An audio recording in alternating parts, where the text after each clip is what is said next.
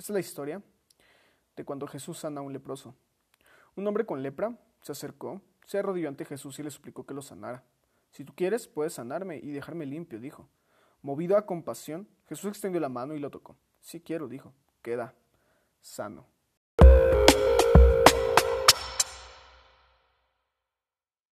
Hey, ¿qué onda? ¿Cómo estás? Bienvenido a un episodio más. Esto es Hablemos de Jesús. Y antes de iniciar, quiero darte las gracias por estar escuchando cada episodio que se ha estado subiendo. Qué chido, gracias. Y espero que esté siendo bendición para tu vida y que pues juntos podamos eh, eh, estar estudiando y, comprendiendo un poquito más sobre la vida de Jesús. Hay veces que tenemos por asentado el hecho de decir, oh, pues siento que, que sé un poco, no mucho, pero pues sí sé de, sobre Jesús y hay veces que esas ideas que tenemos pues suelen estar un poco equivocadas. Al menos yo eh, eh, estando estudiando eh, Marcos para poder escribir los episodios, el podcast, me, estaba, me han estado dando unas cachetadas bien, bien machinas en el hecho de que pues ideas que, que yo tenía sobre Jesús pues estaban equivocadas. Entonces, gracias una vez más por estarnos escuchando. Y pues el episodio de hoy estará basado en los versículos 40 al 45 del primer capítulo de Marcos. Ya es la parte final, ya terminamos el primer capítulo. Y el episodio se llama ¿Quieres hacerlo? Y, sabes, en la, semana me preguntaba cuál es la razón por la cual las personas no se acercan a Jesús. Creo yo, no es el ateísmo. Definitivamente no tiene nada que ver, porque la mayoría de personas en México creen en Dios.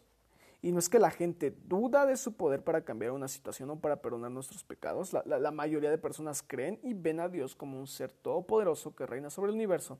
Entonces, creo que la pregunta real es, si tantas personas tienen esta convicción, ¿por qué tan poquitas personas se acercan a Dios y tienen un encuentro real con Dios? Y, creo yo que hay demasiadas razones, pero en esta historia, en esta historia del leproso, vamos a ver una y creo que puede ser una de las principales razones por las cuales las personas no se acercan a Dios. Y eso es porque ellos creen que Dios no los quiere, que Dios es indiferente ante su situación, que Dios no, no, tiene un amor específico por ellos. Y en mi opinión, hay un promedio de personas que cree que quizá Dios está interesado en el mundo, pero en ellos como individuos no. Eso, es algo muy raro, está muy, muy raro. Y lo, y lo, digo porque una de las preguntas más comunes hechas a una persona cristiana es, y, y yo creo que lo has escuchado, si, Dios es bueno, ¿por qué? Y salen un montón de cuestiones. No sé, ¿por, qué se enfermó mi mamá? ¿Por qué se murió mi hermano? ¿Por qué hay niños en África con hambre? ¿Por qué hay guerras? E, en esos tiempos, ¿por qué vino el COVID? ¿Por qué me cortó mi novia? ¿O, por qué me tocó esta suegra? y el resto de razones por las cuales podemos dudar que Dios es bueno. Ahora, la gran mayoría de tlaxcaltecas y mexicanos creen en Dios y creen que Dios es poderoso y que realmente existe, pero también la gran mayoría cree que Dios es indiferente ante su situación actual y que Dios no está preocupado por el bienestar tal vez de su mamá, por la salud de su matrimonio, o por la vida de sus hijos, o por la salud de sus cuerpos. Y, eso es un poco de, de lo que vamos a ver en este hombre. Ok, entonces vamos a iniciar. Y el versículo 40 dice, un hombre con lepra se acercó se arrodilló ante Jesús y le suplicó que lo sanara. Si tú quieres, puedes sanarme y dejarme limpio, dijo. Podemos ver su actitud de, que únicamente puede ser sano si Jesús quiere sanarlo. Entonces, él llega con la idea de, ok, quizá Jesús no me quiera sanar. Y si no soy sano, es porque Jesús no, no quiso o, no tenía el deseo de sanarme. déjate explico rápido cómo está el asunto de la lepra para, para entender todo lo que, que hablaremos en este episodio. Entonces, la lepra era una enfermedad bien, bien fea, muy común en el, mundo antiguo. Es una enfermedad que afecta la piel y la sensibilidad. Y, pues dejas de sentir cosas y se, se manifestaba con una manchita y, de repente ya no sentías ese pedazo de piel, iba, iba progresando y se comenzaba a podrir tu piel a tal grado que cuando ya estaba más avanzado podías perder las partes afectadas. No sé, los dedos, el brazo, la nariz, los labios. Entonces, cuando veías a una persona que tenía lepra ya avanzada, parecía una calaca andando, parecía, no sé, un cadáver caminando. Tal, tal vez de ahí vienen los zombies, tal, tal vez de ahí se inspiraron para, para eh, darle nombre a estos cuates y decirles, no sé, zombies. Entonces, eran visualmente terribles. es una enfermedad incurable y progresa lentamente, es un, un sufrimiento prolongado, lento, difícil, es contagioso. Entonces las personas tenían que vivir en comunidades de leprosos. Y si tú eras un leproso, tú, tú, ya, no, ya, no, ya no podías tener contacto con las demás personas. De hecho, si, si a lo lejos veías a una persona que estaba sana, tenías, tenías que taparte la boca y a todo pulmón gritar, inmundo, inmundo. Eso, eso para que las personas supieran que estaban cerca de, de un leproso. Qué horrible, en serio. No me imagino el dolor que sentían estas personas en el corazón por el hecho de que nadie se les podía acercar. Se aislaban de las personas y también había un sentido de vergüenza, porque la mayoría de personas veían a, el ser leproso como una señal de castigo divino. Entonces, si tú tenías lepra, las personas se estaban preguntando al verte, ¿qué habrás hecho para que Dios haya castigado con lepra? ¿No te suena?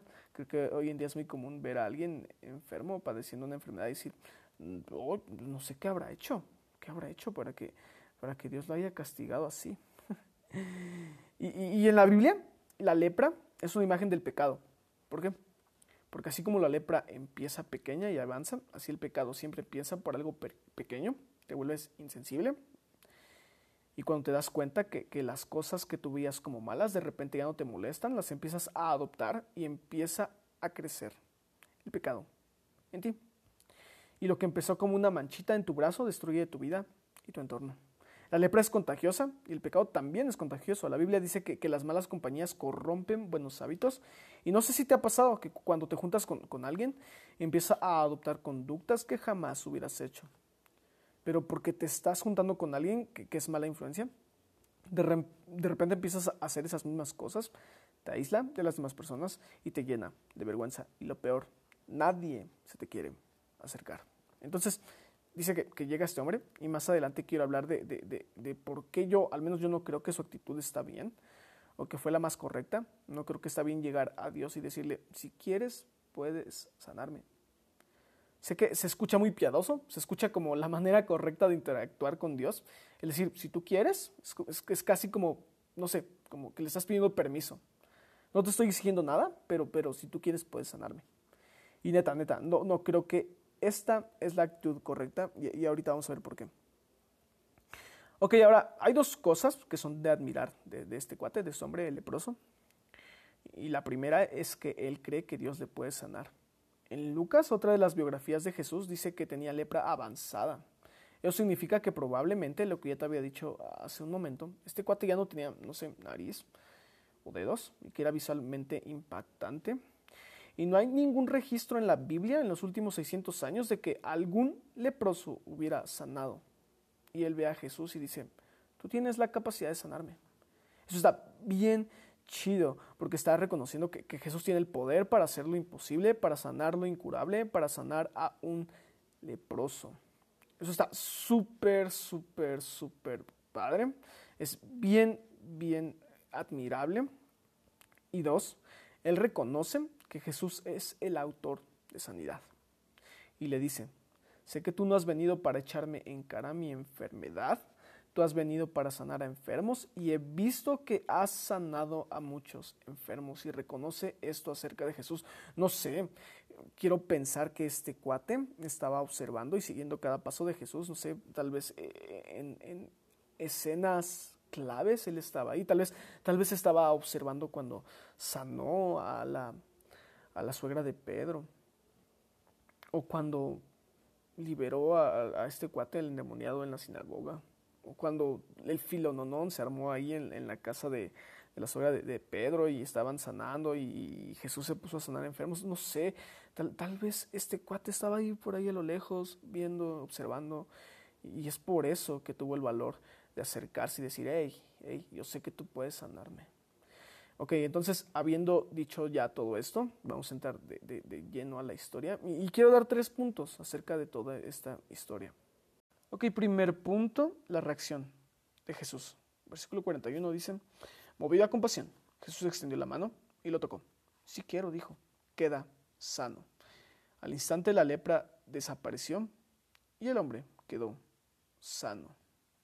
Me encanta esto, ¿sabes? Porque, porque Jesús ve a un hombre en esta condición y dice que es movido a compasión. La palabra movido a compasión aquí literalmente significa sentirlo en el estómago. No sé, ¿alguna vez has sentido algo tan profundo que lo sientes en el estómago? No sé.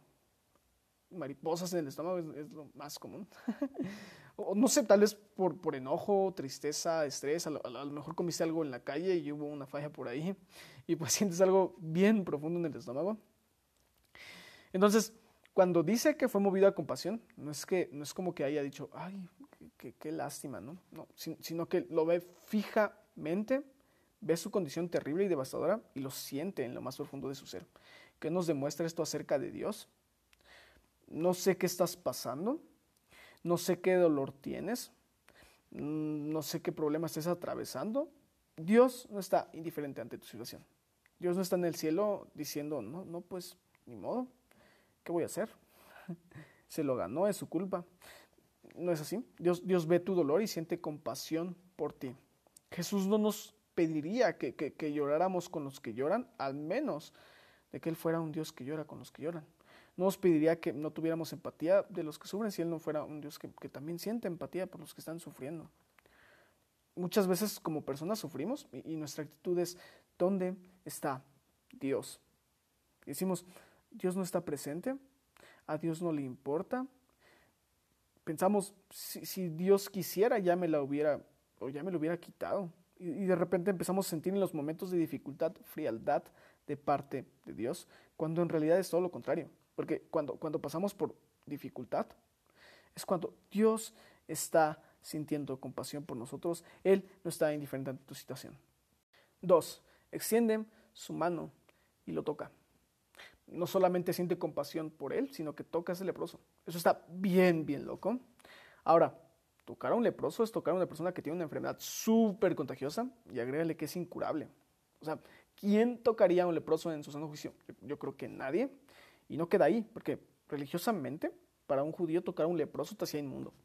Ya no podías ir al templo por siete días y había muchas cosas que, que no podías hacer porque estabas violando una de las reglas que la religión prohibía, que era no tocar a un leproso. ¿Y qué es lo que hace? Jesús siente compasión por él ve a este hombre devastado y lo toca. Me encanta que la enfermedad no le brinca a Jesús, sino que la sanidad le brinca al leproso. Eso está bien loco. El hecho de que leproso no hace a Jesús inmundo, Jesús hace al leproso limpio. Y, cuando llegamos a Dios con nuestros pecados y nuestros problemas y nuestra necesidad, no es que le estemos pasando a Dios un problema, es que Él nos está pasando a nosotros su sanidad, su paz, su ayuda, su alivio, su consuelo, su cariño, su amor. Cuando llegamos a Dios, nosotros no le afectamos a Él negativamente, Él nos afecta a nosotros positivamente. Y dice esto, sí quiero. Me encanta esta afirmación. Este, este cuate así de, oye, pues, si, si quieres puedes sanarme, Jesús. Y Jesús así, obvio, Obvio que sí quiero. Y lo toca. Recuerda que pierdes la sensibilidad cuando eres leproso. Me pregunto si, si la primera sensación que ha tenido en sus brazos en las últimas décadas es la mano de Jesús tocándole el brazo. Qué loco.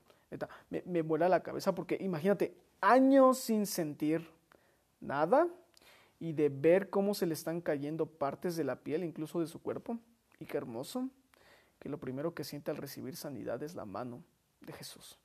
Qué privilegio, qué rifadote, en serio, qué chido. Me pregunto, y eso es meramente especulación mía, ¿eh? bien chismoso yo, si Jesús al sanarlo, no solamente le sanó a tener lepra, sino que le restauró todo lo que la lepra le había destruido, no sé, de su cara, que, que en ese momento ya estaba desfigurada. Regenera una nariz, regenera, no sé, tal vez dedos, se regeneran labios, no sé, ¿será? Quién sabe, no nos dice. Pero, pero cuando un sacerdote lo ve, dice, este cuate no tiene lepra, está bien limpio. Entonces, quizá hasta físicamente todas las señales de que alguien tiene lepra son removidas. No sé, ¿te imaginas ese momento, ese milagro? Ves a una persona que literalmente se ve como un zombie y en un momento todo cambia y tiene una piel limpia. Esa persona que había perdido la sensibilidad, la sensación, es restaurada en el momento que tiene un encuentro con Jesús. Y sabes, muchas personas se alejan de Jesús buscando algo, no sé, un sentimiento de aprobación, un sentimiento de cariño, un sentimiento de, de, emoción, de aventura, y se alejan de Jesús buscando estas cosas. Quieren sentirse vivos, pero lejos de sentirse plenos y vivos, se sienten huecos y vacíos. Y no es hasta que viene Jesús que los toca y se dan cuenta que todo lo que estaban buscando lejos de Jesús les ha producido un vacío. Y el momento que llega con Jesús, encuentran todo lo que estaban buscando, encuentran la plenitud que, pensaban encontrar en otro lugar. Me encanta que la actitud de Jesús es, si quiero ser limpio, y lo toca. Y, dice el versículo 42 que al instante la lepra desaparece. En ese momento es totalmente transformado. Está bien, bien chido. Y tres, no se lo cuentes a nadie. Versículo 43 dice, entonces Jesús lo despidió con una firme advertencia. No se lo cuentes a nadie. A ver, a ver, a ver. Qué extraño. ¿Es neta? E-, el primer leproso sanado en 600 años y Jesús le está diciendo, cállate, no se lo cuentes a nadie. Ahora, en Marcos, en los primeros ocho capítulos hay una repetición muy, muy extraña, no sé si te has dado cuenta. Y eso es que Jesús no quiere que se revele su identidad. Él sabe que Él es el Mesías, Él sabe que es Dios hecho carne, pero no quiere que las demás personas sepan eso aún. La pregunta es por qué. Y la neta no lo sé. es, verdad, no, lo sé. Pero, buscando eh, encontré algo y esta persona decía algo como que Jesús siempre decía, no hables, aún no es la hora. Entonces Jesús está esperando un momento antes de la hora o de que sea la hora. Y en otras partes de la Biblia, el decir la hora está hablando del momento de su juicio y de su muerte. Entonces, quizá él entendía que, si los judíos se convencían de que él era el Mesías, a la fuerza lo iban a querer hacer rey. Y eso iba a resultar en que los romanos iban a dar cuenta, lo iban a arrestar por sedición y lo iban a matar antes de que tuviera el tiempo para cumplir su ministerio y de que el Evangelio fuera predicado. Entonces, te explico un poco, para que me puedas entender un poco más. Si la gente eh, se enteraba y se convencía de que él era el Mesías, tal vez lo iban a hacer rey y estos cuates de los romanos iban a arrestar. Y eso tendría como, como, como, como consecuencia el, el, que no llegara a la cúspide de su ministerio y, y, de que el Evangelio no fuera predicado. Entonces, tal vez esa sea la razón por la cual no quería que se lo dijeran a nadie, pero sí les pedía que hicieran algo. Entonces, y, lo vemos en el versículo 44, dice, en cambio, Preséntate ante el sacerdote y deja que te examine. Lleva contigo la ofrenda que exige la ley de Moisés a los que son sanados de lepra. Esto será un testimonio público de que has quedado limpio. Y termina diciendo que el hombre sale, no obedece a Jesús, le dice a todo el mundo y Jesús ya no puede entrar a una ciudad porque hay tantas personas bien alborotadas por conocer a este hacedor de milagros. Entonces, le dice, preséntate ante el sacerdote. Ok, pongamos en contexto. Hace 3.500 años se escribió la ley de Dios, o sea, la ley de Moisés. Y es como un manual instructivo para saber qué es lo que deben hacer los sacerdotes. Entonces, los sacerdotes eran todólogos, tenían muchas responsabilidades y, entre sus muchas responsabilidades una era que eran como médicos, porque en ese tiempo no había médicos. Entonces, si tú creías que tenías lepra, no ibas con un doctor, ibas con un sacerdote. Y en Levítico 13 había una lista de síntomas y, llegabas y decías, oiga, don sacerdote, pues, pues miren, tengo una mancha en la piel y no sé si es lepra o una roncha o, me, dejé, jabón o, o shampoo, no lo sé. Entonces, este, este cuate del sacerdote sacaba la Biblia y se iba a Levítico 13 y decía, ok, ¿tienes este síntoma? No, pues sí. ¿Y tienes ese otro síntoma? No, pues sí. El sacerdote decía, no, pues entonces sí es lepra. Lo siento mucho. Y el sacerdote era quien diagnosticaba entonces a los enfermos de lepra. Ok, eso en el capítulo 13, ¿va? Ahora, en el 14 también narra el cómo saber si alguien realmente ha sido sanado de lepra. Es curioso, porque, porque habían pasado siglos desde que una persona había sido sanada de lepra, entonces esa parte del manual instructivo, pues no lo conocían los sacerdotes. Imagino a este cuate llegando diciendo, oiga, revíseme y de parte de, que me he sido sano. Y el sacerdote así de, híjole, no llegué a esa parte del curso o del manual, pero, pero pásale, ahorita te atendemos. Pero bueno, Jesús le dice, ve con el sacerdote y lleva el sacrificio. Y el mismo capítulo 14 de Levítico dice lo que debe hacer la persona sana de lepra. Y es lo más extraño, está bien, bien extraño. Porque el sacrificio o, la ofrenda consiste o consistía en llevar dos pájaros, dos aves. Una la amarrabas a una tabla y la otra pues, la matabas. Y, ibas a derramar la sangre del pájaro muerto sobre el pájaro vivo que está amarrado en la tabla. Y después soltabas a este pájaro vivo manchado de sangre. Ya me imagino la cara del sacerdote. A ver, a ver, a ver, a ver, espérate, espérate, ¿qué? Está bien extraño lo que me estás pidiendo. Y sé que es súper extraño, suena bien raro, pero aquí hay un simbolismo súper, súper claro. Te voy a decir por qué.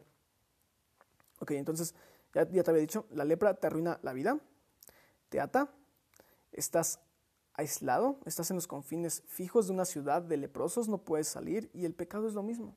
El pecado te ata y es únicamente con la muerte de otro y la sangre derramada de otro que puedes quedar libre.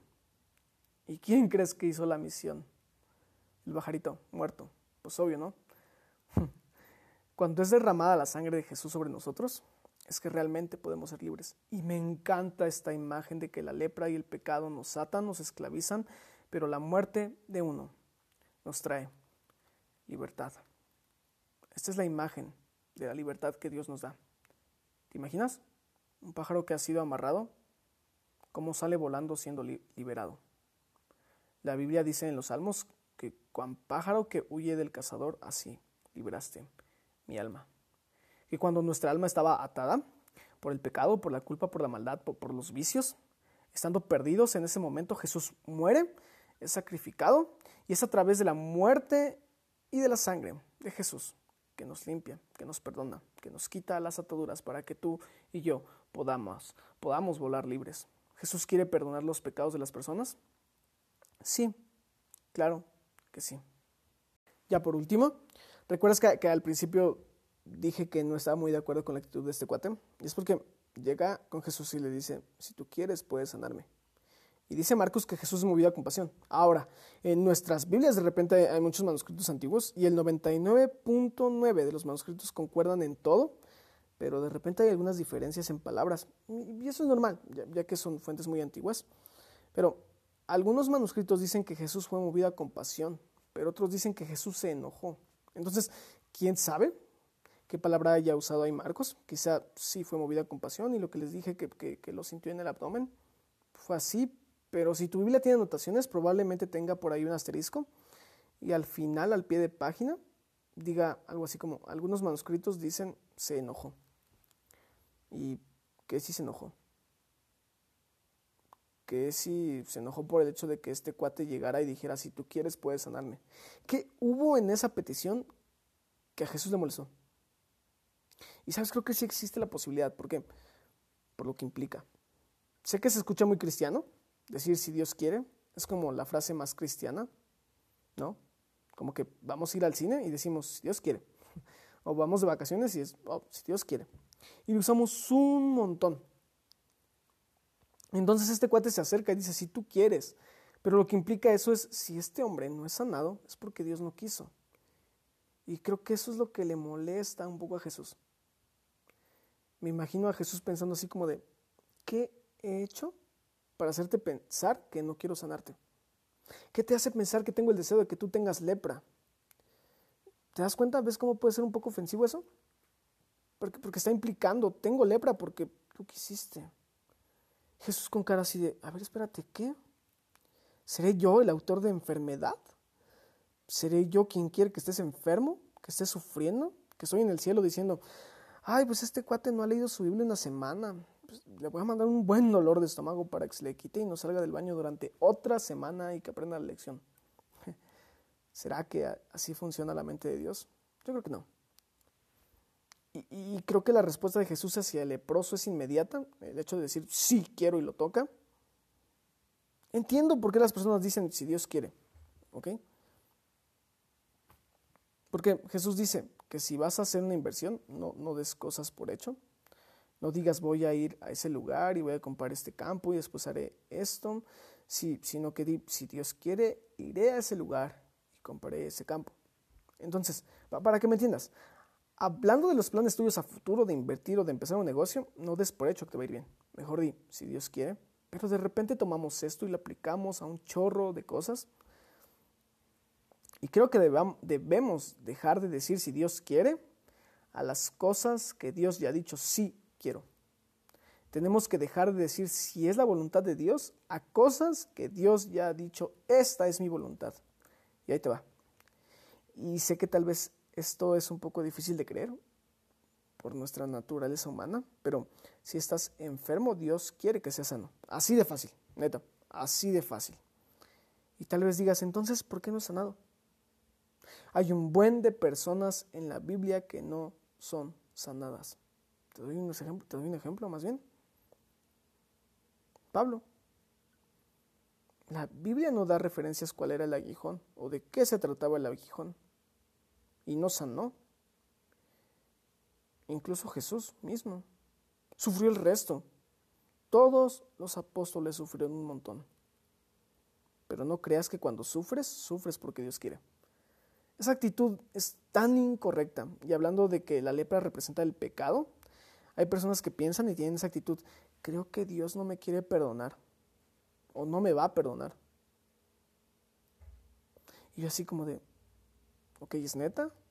O sea, no sé qué Biblia tengas o, hayas leído, pero la mía dice que Dios no quiere que nadie perezca, sino que todos procedan al arrepentimiento. Entonces, entonces todos van a ser salvos? Pues no. Pero no podemos echarle la culpa a Dios. Entonces todos serán sanos? No, tampoco, pero pues no podemos pensar que si alguien está enfermo es porque Dios quiere que esté enfermo. Creo, que no funciona así.